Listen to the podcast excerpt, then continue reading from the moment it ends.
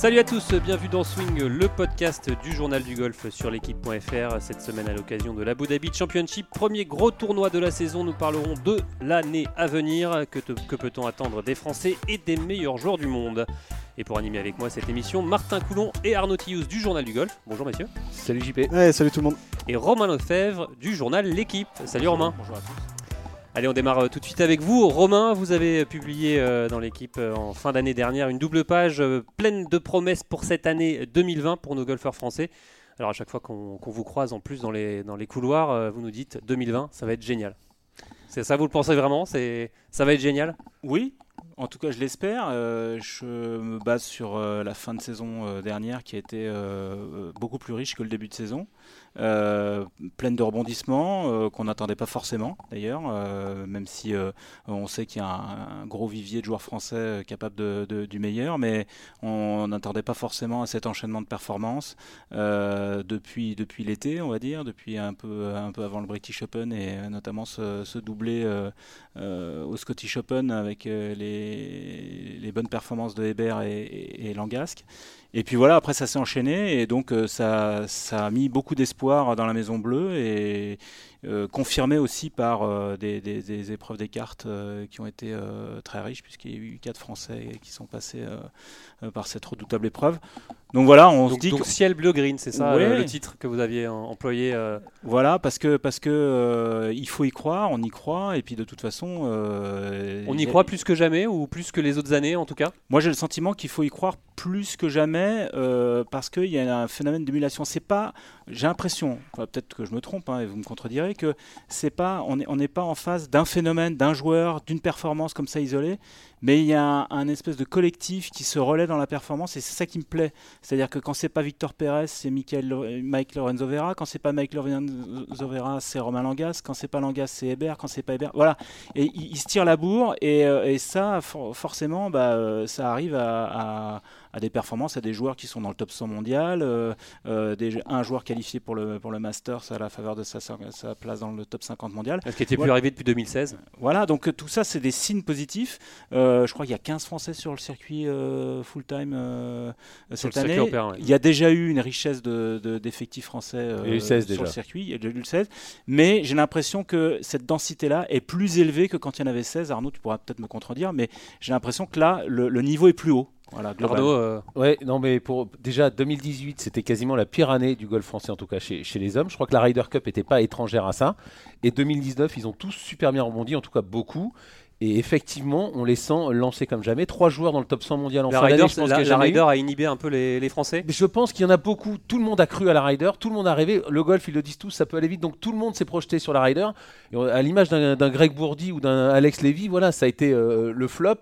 Et donc 2018 a été catastrophique. Et 2019, ils ont rebondi derrière. Et ça a été, ouais, je pense, probablement la plus belle année du golf français, même s'il n'y a eu qu'une victoire, en tout cas chez les, chez les garçons. Martin, 2020, ça, va, être, ça va être génial ou... bah En fait, c'est déjà, déjà, déjà génial dans le sens où euh, c'est un peu ce que, ce que tu viens de dire, euh, Romain, c'est un peu dans cette notion de continuité, d'homogénéité dans un, dans un groupe qui va vraiment vers le haut. Et, euh, et, et ça, ça a été, bah, on l'a bien expliqué, et puis tu l'as bien, bien résumé, toi et Guillaume Dufy, vous avez tous les deux réalisé cette double page dans l'équipe dans, dans du 31 décembre, si je dis pas de Exactement, 31 décembre. Et ce qui était très intéressant, c'était de bien appuyer sur le fait que tous ces, toutes ces performances-là, elles sortent pas de nulle part et qu'elles sortent d'un entourage et d'un entourage qui a une connaissance de ce que c'est que le haut niveau dans le sport, que ce soit évidemment dans le golf, mais dans l'entourage des joueurs. L'entourage des joueurs, bien sûr. Ouais, ouais. Et c'est en ça que je trouve ça que je trouve ça très encourageant depuis euh, depuis quelques années, même si 2018 c'est un peu le c'est un peu l'arbre qui cache la forêt ou le mauvais exemple là-dedans. Euh, Ryder ou pas, je sais pas, c'est pourquoi pas.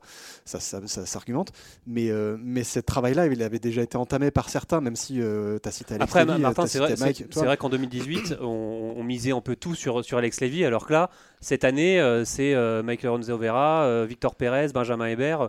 On a, l'impression que ça peut venir de partout, que mm. la performance peut venir de partout, alors que avant ça, donc on parle de Levy, mais on pourrait parler du Buisson avant, on devait compter sur une ou deux forces vives du golf français. Aujourd'hui, ces forces vives, elles sont multiples, et c'est ça qui est, qui encourageant, et c'est pour ça qu'on peut parler de, de, de, de, coin de ciel bleu à l'horizon saison 2020-2021. Je pense qu'il y a, il y, a une, il y a une saison qui se profile qui est très, très intéressante. Moi, j'ai vu sur les comptes Instagram des joueurs français qu'il y en a beaucoup qui sont à Dubaï depuis un moment. Alors, ils n'ont pas eu de bol parce qu'il a fait un temps de chien et ils étaient venus chercher le soleil, ils sont entraînés sous la grêle. Mais à part ça, je, les ai vus bosser. Hein. je les ai vus bosser. on les a vus bosser sur, sur ces comptes Insta. Je pense que c'est pas du fait que c'est pas de la comédie. Il y a Baudrier qui s'est déplacé, qui a fait soulever de la Le préparateur euh, physique de. Voilà, qui a fait soulever de la fonte. aussi, celui de, l'équipe de Lorenzo. voilà. Et donc, et donc cette, ce, groupe-là qui, est, qui, qui, qui s'est mis en ordre de marche, euh, moi je sens qu'ils sont en recherche de performance et, et c'est crédible. Voilà. Ouais, mais euh, Martin, ce, ce travail-là, il était effectué avant, mais il est effectué maintenant dans une, dans une notion de de détails, de petits détails, d'absolus détails mmh. vers le très très haut niveau. Et c'est en ça, ça veut dire que les Français... Parce que le boulot, ils le faisaient, les gars. Franchement, ils tapaient mmh. des balles, c'était pas du fake non plus. Mmh. Pour les avoir suivis pendant quelques ces dernières années, euh, voilà, on n'est on pas là pour leur servir la soupe, on les a vus bosser.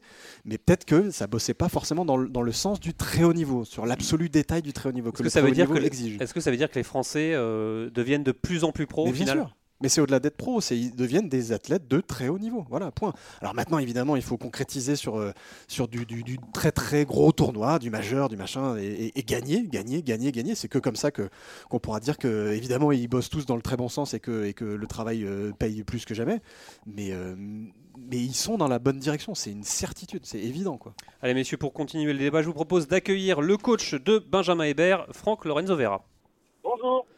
Alors euh, Franck, euh, vous étiez avec euh, Benjamin Hébert à, Dubaï la semaine dernière. Alors déjà, comment s'est passé cette, cette semaine d'entraînement? Il est, il est, remonté à bloc, on l'imagine, pour cette, cette année 2020, Benjamin? Bah, Disons qu'après un, mois de repos, de repos golfique, il y a eu tout un travail physique de fait pendant les vacances pour arriver en pleine forme physique, ce qui nous a permis d'avoir un terrain plutôt favorable, plutôt favorable des améliorations de technique et euh, il a bien sûr poursuivi le travail euh, mental avec euh, avec Myriam. Donc un garçon tout frais, en pleine forme et, techniquement en progression. Alors justement, quel travail, en, on va dire entre deux saisons, on effectue avec un joueur comme ça qui, qui vient de, de, faire une super saison, la meilleure de sa, la carrière. de sa carrière On s'appuie sur quelle, quelle base? Bah, On s'appuie sur la simplicité, sur l'efficacité du, du, mouvement, sur notre objectif, c'est gagner en puissance. Donc, euh, travailler en coordination, en harmonie un petit peu avec le club. On essaie d'amener des choses, euh, on va dire, plus, légères euh, dans l'exécution et, plus précises dans la, technique. En gros, là, il est prêt il peut performer dès le premier tournoi. Comment ça se passe? On le sait en golf, on ne sait jamais à quoi s'attendre. C'est quoi? C'est les premiers coups qui vont lui donner le, qui vont donner le résultat? Et à vous aussi Comment Comment va se dérouler ce début de saison à partir de, jeudi, là, Franck? Début de saison, il a commencé, euh, la semaine dernière, euh, pendant le stage où on a, commencé à travailler. Donc là, on, s'est remis dans, une routine de travail qui est euh, la routine de travail habituelle préparatoire à un tournoi. c'est pas un break énorme qu'il y a eu puisqu'il a, il a, il a joué Maurice, il a fini quatrième à Maurice d'ailleurs il y, a, quoi Il y a un mois, à peine plus d'un mois. Il y a eu surtout le besoin de repos psychologique, repos physique, euh, pour reprendre les choses correctement. Comment est-ce que comment est-ce qu'on va voir l'arrivée du début de saison? Ben en, regardant l'arrivée du début de saison. Non, non, je, la, la, question, je la, la question, je la comprends pas à 100%. En fait, c'est un joueur professionnel et un joueur professionnel, il s'aligne à un tournoi quand il sent qu'il est capable de performer sur un tournoi. Alors justement, euh, Franck, on parle souvent d'objectifs. Alors vous, avec, avec vos, joueurs, c'est quoi? Vous avez des objectifs de jeu, des objectifs de résultat C'est comment ça se, ça se matérialise? Ou c'est le jeu qui amène le résultat? En fait, c'est dépendant, c'est dépendant de, de l'état de forme physique et l'état de forme mentale. Et c'est en ça que l'équipe euh, entre Myriam et Benjamin Yorga pour, les, pour, pour Benjamin et pour l'essentiel des joueurs avec qui, euh, avec qui je collabore. Euh, ben, c'est un petit peu un triptyque, le triptyque gagnant qui fait euh, fait qu'en fait on va prendre telle ou telle décision. Si on va être plus axé sur la technique, on va plus axé sur le jeu, savoir à quel moment c'est un peu plus performant. Bon, ben, ça, ça, ça, ça, dépend pas uniquement de la technique, ça dépend de, ça dépend de plusieurs facteurs. Et ces plusieurs facteurs sont, sont maîtrisés par les spécialistes. Donc ça, ça marche, ça marche en communication entre les trois et, et, et, bien sûr avec le joueur et, comment il se sent et comment, il, va nous exprimer le moment dans lequel on est. Quoi. Martin? Ouais, Franck, euh, on, avant de, passer un coup de téléphone, on discutait de l'évolution des, des, joueurs français et du fait que de plus en plus ils, ils, tendent vers le, vers le très haut niveau et vers la haute performance. Euh, les meilleurs joueurs mondiaux, ils ont une capacité à organiser leur saison d'un point de vue euh, calendrier, d'un point de vue de ce qu'ils vont jouer, de sorte qu'ils soient toujours performants physiquement et golfiquement sur les grosses, grosses épreuves. Est-ce que c'est quelque chose sur lequel vous avez tous, je dis toi et évidemment Benjamin et tout l'entourage, vous les pics de forme, c'est ça Les pics de forme et, et, et, et comment dire, créer un calendrier qui permet justement Benjamin de ne pas arriver cramé, un petit peu comme il l'a été euh, de fait euh, en fin de saison dernière sur les, sur les, sur les grosses épreuves, sur, les grosses, euh, sur, les, sur, la fin de saison Est-ce que c'est un truc sur lequel vous avez axé le, le, boulot? En fait, on a fonctionné déjà l'année dernière sur, avec essentiellement Benjamin Agnoriga. On a fonctionné sur des pics de performance physique qui, sont, qui ont été atteints puisque les résultats ont été en corrélation avec ces pics de forme. Donc là, aujourd'hui, on est en train d'essayer de les affiner et, euh, et, de mieux les mettre, euh, mieux les mettre en place au vu des échéances. Parce que bien sûr, l'objectif, c'est de jouer mieux, mais jouer, jouer moins, mais jouer mieux. Euh, néanmoins, la fin de sur la fin de saison, il a, il a, il a encore bouffé un playoff en, en Turquie. Donc c'est pas, euh, il fait deuxième en Turquie, quatrième à Maurice. C'est euh, effectivement sur la race, il n'était pas, il était pas à 100% parce qu'on a fait une erreur. Justement, je pense qu'on a pas une erreur, mais je pense que si aujourd'hui on devait revenir sur les décisions euh, euh, de Final Series, de mon point de vue, je, pas forcément tout le staff, parce que ça, chacun a sa, sa décision là-dessus, je pense qu'on aurait euh, peut-être mieux fait de breaker l'Afrique du Sud. Le net bank. Hmm. Arnaud oui. Ouais, Franck, vous avez dit que vous étiez. peu... Oui, ouais, Franck. Vous voulez continuer Pardon. Pardon. Vous, vouliez, vous avez parlé de, de, de recherche de, puissance. Vous en êtes où et comment on fait en un mois Et c'est un travail tout au long de l'année. Vous en êtes où et vous espérez aller où? Bah, le plus loin possible, hein, euh, comme, ce que marque Kopka, il s'amuse beaucoup quand il marque son carré de parcours, euh, que le driver, il a, a des distances max avec tous les clubs, avec le driver, il marque le petit sigle plus l'infini. Euh, c'est un peu le c'est un peu le, deal quoi. Le deal c'est d'améliorer physiquement, d'améliorer, on va dire, les séquences cinématiques pour qu'ils soient mieux coordonnés, euh, améliorer le matériel. Il y a, beaucoup de choses qui sont, euh, qui sont euh, en, on va dire, en cours.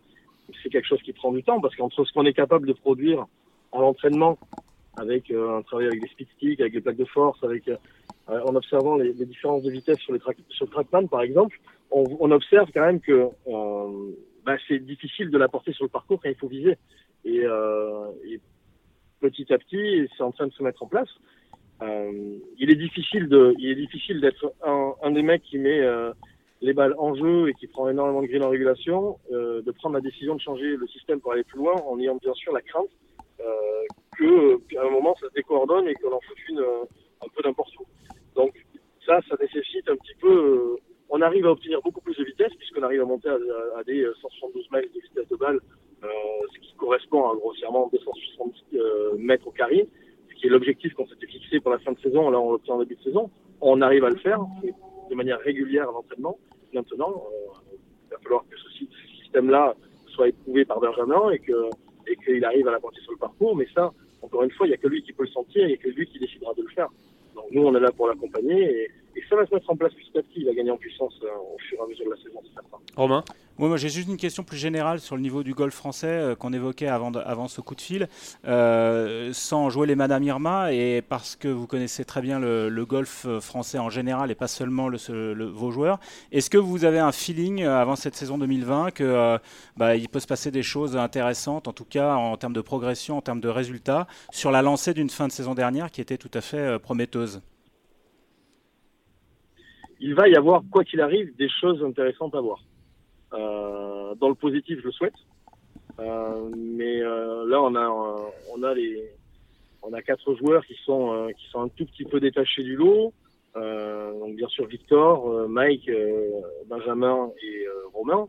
Euh, qui ont quand même une petite avancée au ranking mondial par rapport, par rapport à la suite, et puis même qui, ont un niveau de jeu l'année dernière qui ont été vraiment au-dessus de, au du, du, reste du niveau des Français, ce qui ne veut pas dire que les autres Français ne vont pas progresser, mais euh, là, ils ont pris un petit peu d'avance parce qu'ils vont jouer les plus gros tournois. Euh, je pense qu'il y a des choses très intéressantes et surtout, je pense que c'est pas du hasard en fait qu'ils se retrouvent là les quatre. Euh, C'est une émulation, c'est ça ils, qui vont les ils- suivre. ils sont tirés vers le haut, euh, ces joueurs Ils sont. Mon cul, il bosse. Il bosse. C'est pas une émulation, c'est les mecs qui bossent. Les mecs qui bossent, ils, ils dimensionnent, ils prennent des risques, ils, ils vont chercher dans le détail, ils font pas de sentiments. Euh, ils sont pas là pour rester potes avec leur staff, ils sont là pour travailler avec leur staff. Euh, Et ça, c'est nouveau? C'est nouveau, ça, Franck? Et là, bien sûr que c'est nouveau.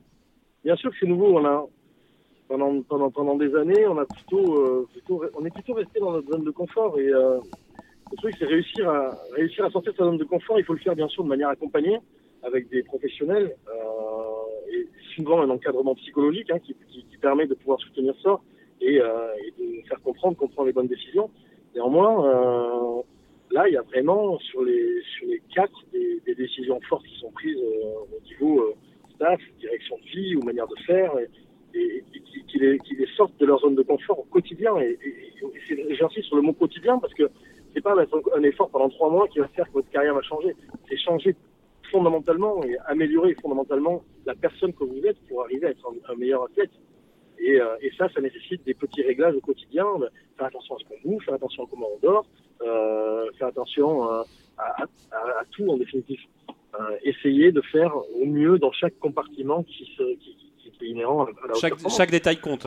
La haute performance, on en on- la, la haute performance, on en- enfin, moi j'en parle comme une, comme étant un, un objectif. On n'y est pas encore. Euh, moi, j'ai pas de joueur qui a gagné sur le tour et, et, et je, souhaite l'avoir cette année euh, et même plus haut. Maintenant, euh, maintenant, c'est ce, ce vers quoi on tend, pardon. Alors, peut-être, peut-être euh, Franck, un, un petit mot sur, sur votre frère. Vous l'avez, vous l'avez vu récemment? Vous l'avez, vous l'avez eu? Comment, comment il va, Mike? Ah, il va bien, on a, on a mangé ensemble pour Noël, voilà. Euh, c'est mon frère, euh, on a, on a bien sûr, euh, bien sûr échangé sur, sur son golf, il bosse bien avec son staff, encore une fois. Je- il me semble qu'il a fait des modifications, mais précisément, je ne je saurais pas vous dire. Je sais qu'avec Mike Walker, ça se passe très très bien, et que, et qu'il va arriver plus fort que jamais, je pense.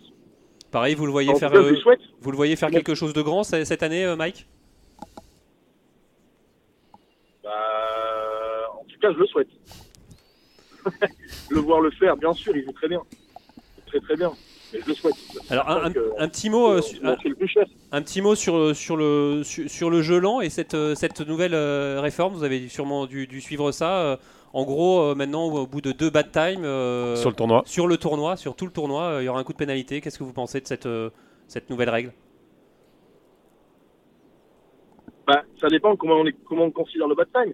Si on considère le bad time comme chronomé- chrono- chronométrer le groupe euh, ou chronométrer la personne, c'est toujours pareil, parce que vous pouvez prendre un bad time alors que c'est l'autre qui joue mal, hein, qui, joue, qui joue lentement. Donc euh, là-dessus, euh, quoi qu'il arrive, jouer au-delà de 40 secondes, c'est- une infraction aux règles. Donc fondamentalement, c'est de la triche. Donc je suis pour cette avancée-là. Mais c'est bien de l'année sur le tour européen, c'est sympa l'année sur le tour américain aussi. Eh ben, ça marche. Merci beaucoup, Franck, pour toutes ces infos. Merci. À bientôt et bonne route. Avec grand plaisir. Vous êtes toujours à l'écoute de Swing, le podcast du journal du golf sur l'équipe.fr. On va passer maintenant aux messieurs au golf, au golf des meilleurs joueurs du monde, on va dire, hein, le golf mondial. Euh, Dont les Français se rapprochent. dont les Français se rapprochent évidemment. Euh, Qu'est-ce qu'on peut espérer pour cette année? On va peut-être commencer par, par Tiger évidemment. Arnaud, vous adorez Par Tiger Woods? Bah, tout le monde adore, euh, tout le monde adore Tiger Woods. Bah, C'est que c'est quoi Qu'est-ce qu'on peut lui souhaiter cette année à Tiger euh, 83 bah, un, un autre, un autre majeur. Avant la 4 83e victoire qui viendra de toute façon avec un majeur, c'est quand même. Voilà, je veux dire, il a rejoint Snead et on. pas dire qu'on s'en moque, c'était c'est fabuleux. Mais c'est maintenant c'est Niklos, encore une fois. Il, a- il- il a redémarré l'année dernière. Voilà, on a envie qu'il rejoigne, qu'il rejoigne Niklos. En tout cas, qu'il continue sa, qu'il continue sa quête. Romain Euh, Woods, Woods au Masters? Vous avez hâte de le voir? Oui, j'ai hâte de le voir euh, jouer. J'étais très content de le voir caler son fils euh, sur certaines vidéos que vous avez mises en ligne euh, très judicieusement sur le journal du golf.fr et l'équipe.fr. Oui, bien sûr, Woods. Après, j'oublie pas que c'est une année de Ryder Cup et c'est toujours des années excitantes quand même parce que voilà, il y y a- un challenge du golf. On parlait du golf mondial où tous les meilleurs vont se tirer à la bourre pour, pour être dans ce trou paumé de Whistling Straits, je ne sais pas si je prononce bien, dans le fin fond du, du, Minnesota, Wisconsin, de Wisconsin, pardon. donc voilà, cette, cette Ryder Cup c'est toujours alléchant. donc je vois plus, un truc plus global au-delà de Woods. Je vois voilà des McIlroy, tous ces gens qui vont, tous ces joueurs qui vont se, qui, qui vont se tirer la bourre pour euh, pour être de la fête euh, fin septembre, 26 septembre. Alors justement, euh, parmi ces joueurs, il y a aussi Brooks Kopka mm. qui, revient, qui revient de blessure. Brooks Kopka qui va, qui voilà, qui l'an passé a encore a marché sur l'eau, deux victoires, une victoire en, majeur, une deux deuxième place, une quatrième, place euh, Brooks Kopka, il va être encore euh, affamé de, titres. Bah ouais, et puis c'est assez flippant de se dire que ce bonhomme-là a été encore absent des, des pendant, euh, je crois, 14 semaines euh, cette fois-ci à cause d'un genou, un genou très douloureux, le genou gauche, le genou gauche, pardon, si j'articule, c'est mieux. Ce qui est un peu embêtant pour un bonhomme qui tape aussi fort et qui met autant de charges à gauche.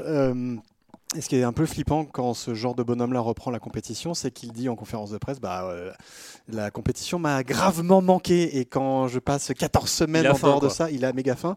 Et la dernière fois qu'il avait eu euh, faim à ce point-là, c'était en 2018. Il avait passé 17 semaines euh, en dehors des, en dehors des fairways. Cette fois, c'était pour une histoire de poignet. Il n'avait pas repris au Masters s'il ne se sentait pas prêt. Et euh, ça avait donné une victoire à l'US Open, une victoire au PGA dans la foulée. Donc euh, j'ai envie de dire à gaffe de chez gaffe à ce bonhomme-là qui est toujours numéro un mondial. Faut-il le rappeler Et surtout gaffe à lui en majeur parce que il a vraiment. Il a dit qu'il se prépare uniquement pour les majeurs. Non mais on a l'impression qu'il sait comment faire pour appuyer sur le bouton majeur. Les autres tournois quasiment ne l'intéressent pas ou pas plus que ça. Et en revanche, en majeur, il est quasiment tout le temps là. C'est c'est quand même le, le, seul. Il y avait Tiger et encore Tiger, il était là tout le temps. Lui, on a vraiment l'impression que le reste du temps, il se prépare, il s'amuse. Et quand il arrive en majeur, il, est, il, joue à son meilleur niveau. C'est impressionnant. Bah D'ailleurs, on l'a vu, un 4 majeurs en, deux saisons euh, pour Brooks Kopka et, puis des, des, places, des, places d'honneur à foison. Euh, c'est impressionnant. Allez, messieurs, je vous propose de joindre tout de suite euh, Guillaume Biojo, qui est un peu notre spécialiste du circuit américain et des meilleurs joueurs mondiaux. Bonjour à tous. Alors justement, on parlait des, meilleurs joueurs euh, mondiaux pour euh, cette année 2020. Euh, on va parler avec vous de, Jordan Spieth. C'est vrai qu'on a un peu, pas, pas dire oublié, mais qui est un peu redescendu au classement mondial. Il est 43e maintenant. Qu'est-ce qu'on peut attendre de, Jordan Spieth cette année 2020 On le rappelle, plus de victoires depuis son, British en 2017. vous avez évidemment, vous êtes coach Altus Performance Europe. Vous avez eu la chance d'aller au Texas pour voir Cameron McCormick, le coach de Jordan Spieth. Euh, dites-nous tout sur, euh, sur Jordan. Qu'est-ce que vous en savez? Qu'est-ce que vous savez? Je sais qu'il va faire une très bonne, une très bonne année 2020. Alors là, c'est le, le, le, fan qui parle ou Non, c'est le fan. je pense qu'on est nombreux à être un peu, un peu, un peu fan de, de, Jordan Spieth qui, qui a quand même été.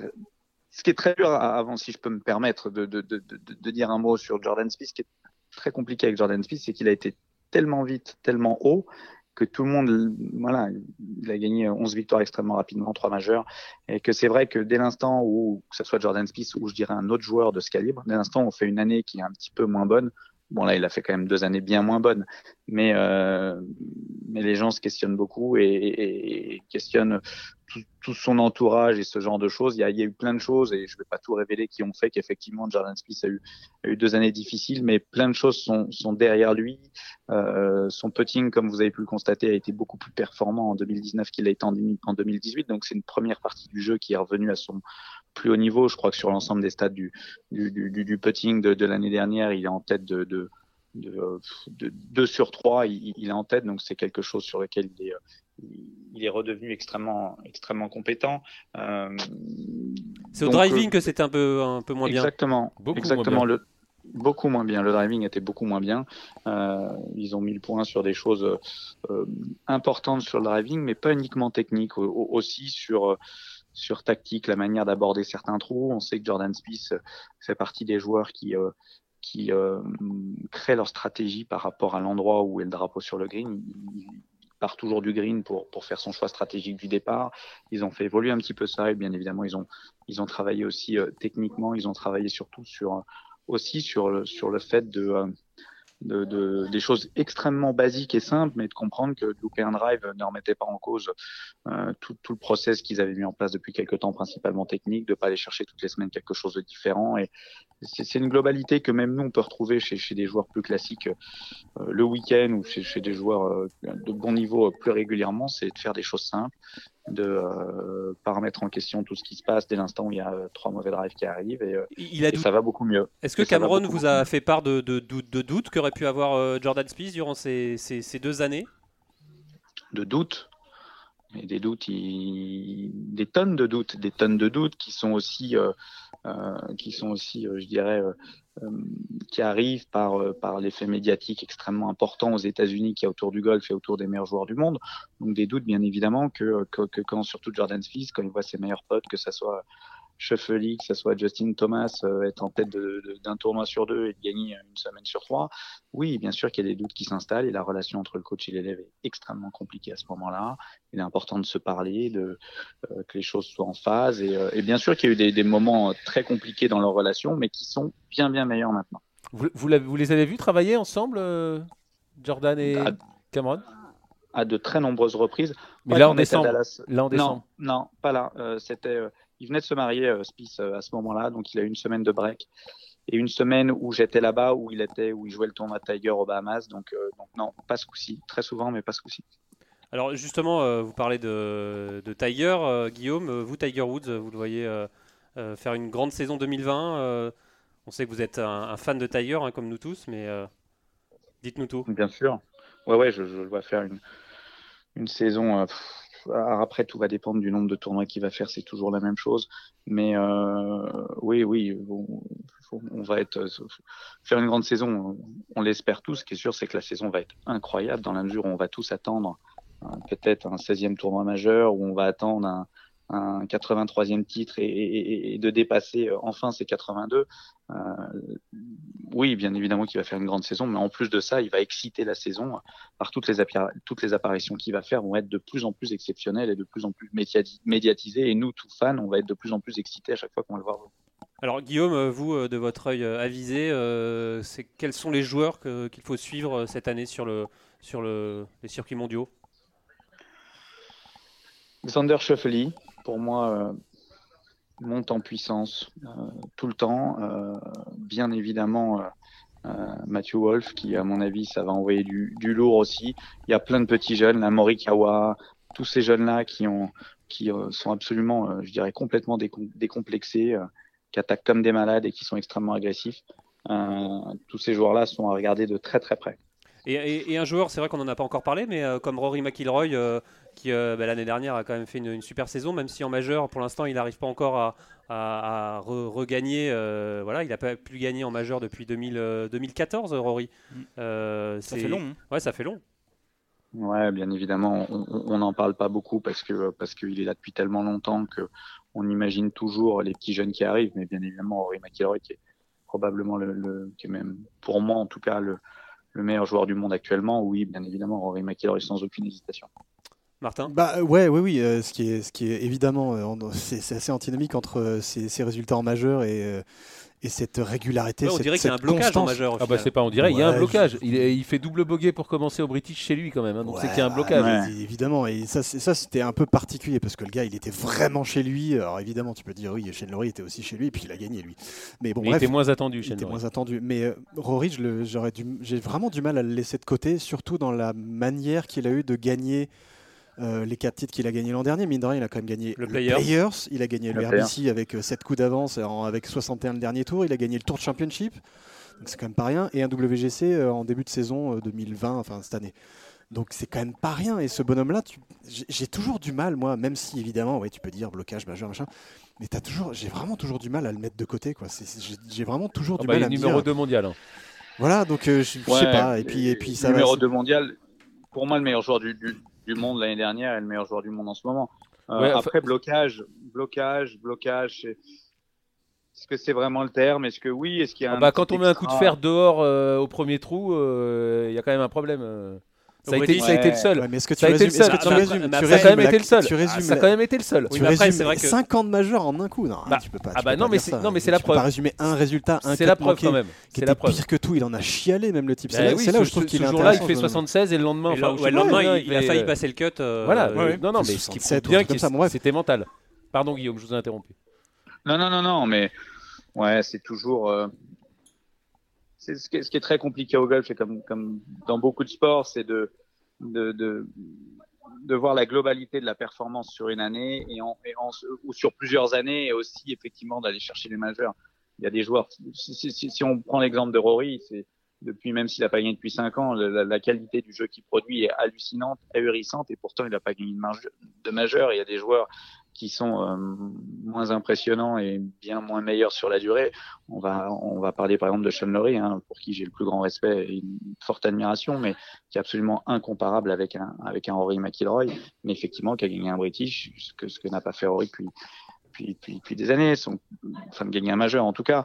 Mais euh, je pense que, que pour la qualité d'un joueur, même s'il brille pas forcément en majeur, euh, ce qui- ce qui fait en général a énormément d'importance. C'est ce que disait Martin, gagner avec 7 points d'av- d'avance à Hilton Head, gagner le player, c'est des choses qui sont qui sont qui sont lourdes, qui sont qui prouvent un niveau de jeu qui est complètement hallucinant. Et je me- Martin, je- ouais. ouais, pour, con- pour continuer un peu sur ce côté un peu consistance, et je me demande s'il a pas fait même l'une des saisons les plus consistantes de toute sa carrière. Je crois qu'il a, il a- enfin, c'est même pas je crois, il a jamais joué autant en tout cas sur le PGA Tour. Il a joué 19 tournois, il a, il a fait 14 top 10. 14 Ouais, top 10 c'est sur le PGA Tour. Évidemment, on parle du numéro 2 mondial, de Rory McIlroy, euh, etc., etc. Mais ça en dit long quand même sur la, sur la forme globale du bonhomme. Et quand tu te dis que l'année, enfin cette année, euh, un, un PGA Championship va, jouer, va se jouer à Harding Park, là où il avait gagné, bon c'est du match play, c'était WGC, c'était en Un 2015 WC, ouais. tu te dis que euh, quand même il y a deux trois planètes qui vont peut-être s'aligner cette année en majeur pour lui ça, ça- serait quand même pas Ouais, mal et puis honnêtement, s'il est dans une semaine de putting, je pense que son plus gros progrès est bien, évidemment au putting, euh, principalement depuis qu'il euh, travaille peut-être euh, un peu moins techniquement, mais plus sur la visualisation, sur la manière de s'entraîner avec Brad Faxon. Il y a quand même eu une, une vraie, vraie, vraie révolution au putting. Et s'il est un peu en chauffe euh, à Augusta au niveau sur, les greens, c'est un parcours qui lui correspond magnifique. Il drive magnifique en draw. On sait qu'à Augusta, c'est quand même quelque chose qui est très important. Euh, il y a pas mal de choses qui peuvent faire que, euh, s'il y a bien un joueur sur la planète qui est, qui est- capable de remporter euh, beaucoup de majeurs et peut-être même des majeurs d'affilée s'il est chaud, c'est Rory McIlroy. Et quand, ce, que, ce que disait euh, Martin, 14 top 10 sur 19 tournois, cette régularité fait que s'il est un peu chaud et que, et que les planètes sont dans le même axe, ça, ça peut envoyer du très très lourd. Allez, Arnaud, pour, euh, pour terminer. Guillaume, vous savez que j'ai infiniment euh, beaucoup de respect pour, pour vous, mais non, s'il y a un joueur qui peut gagner plusieurs grands chelems consécutifs, c'est Brooks Koepka avant Rory McIlroy. Encore une fois, l'année dernière, il fait 1, 2, 2, 4, là où Rory n'a pas gagné depuis 5 ans. Rory est peut-être en dehors des majeurs le meilleur joueur du monde, mais sur les majeurs, le meilleur joueur du monde, c'est Brooks Koepka. Pour le moment. Et pour l'instant, pour le moment, et pour l'instant, Rory n'a pas euh, résolu l'équation. J'espère que ça va changer. Je préfère Rory à, à Koepka, Et- et- mais c'est juste et le- les Arnaud- résultats qui parlent. Et, et Arnaud, je suis obligé d'être- complètement d'accord avec vous, à la seule exception près, c'est que Kopka sort de blessure et qu'on ne sait absolument pas. euh, Je suis d'accord. on, on verra cette semaine, mais moi, c'est, je pense vraiment un dé- déterminant dans, dans, dans, la réflexion à avoir, savoir qui, qui peut être euh, cette blessure qu'il a quand même euh, empêché de jouer euh, President's Cup et qui a l'air d'être, de, le titiller un peu. Donc, je pense que ça va être quelque chose d'extrêmement important. Après, comme l'avait dit Martin, il a, la, la saison d'avant, il avait passé Ouais, euh, 18 2018, semaines, 18 semaines, 17 semaines sans, sans jouer et ça l'avait pas empêché de. de planter le planter. PGA et l'US Open bon bref C'est vrai. Donc on vrai. Merci beaucoup, euh, Guillaume. Merci, toutes, euh, messieurs. À très bientôt. Et à bientôt. Au revoir. Alors messieurs, euh, pour, euh, pour conclure euh, cette année euh, 2020, peut-être, comme l'a dit aussi Guillaume, des joueurs de la nouvelle génération, Matthew Wolf, Cam- Cameron Champ, qui sont à suivre également. Bah, oui oui ouais, ouais. Cameron Champ qui a déjà gagné x fois sur le pas deux fois deux fois ouais sur le sur le PGA Tour un Wolf avec son swing un peu particulier mais cette façon de concevoir le golf un peu euh, Nouvelle peu- génération, un peu, on va dire. peu mais- 4.0 un peu euh, je balance des gros pruneaux dans tous les sens euh, je m'en fiche de la forme de mon swing je veux de l'efficacité à l'impact Comme Ça, Arnaud. c'est- bah, évidemment, comme Arnaud. Et euh, ouais, et puis j'oublierai pas, j'oublierai pas Victor Hovland, moi. J'oublierai pas ce Norvégien, un peu pareil, avec un peu un swing atypique, avec sa petite tête marrante là, et puis très costaud, très très costaud dans sa tronche. je pensais que ça partirait beaucoup Ouais, plus Qu'on avait fort vu à l'US Open. qu'on avait vu à l'US briller, Open, ouais. ouais. Mm. Je pensais que ça partirait encore un peu plus fort euh, pour ses débuts pro, mais voilà, ça prend un peu plus de temps que les, les Colin Morikawa Enfin, c'est et quand tous même les pas autres. mal.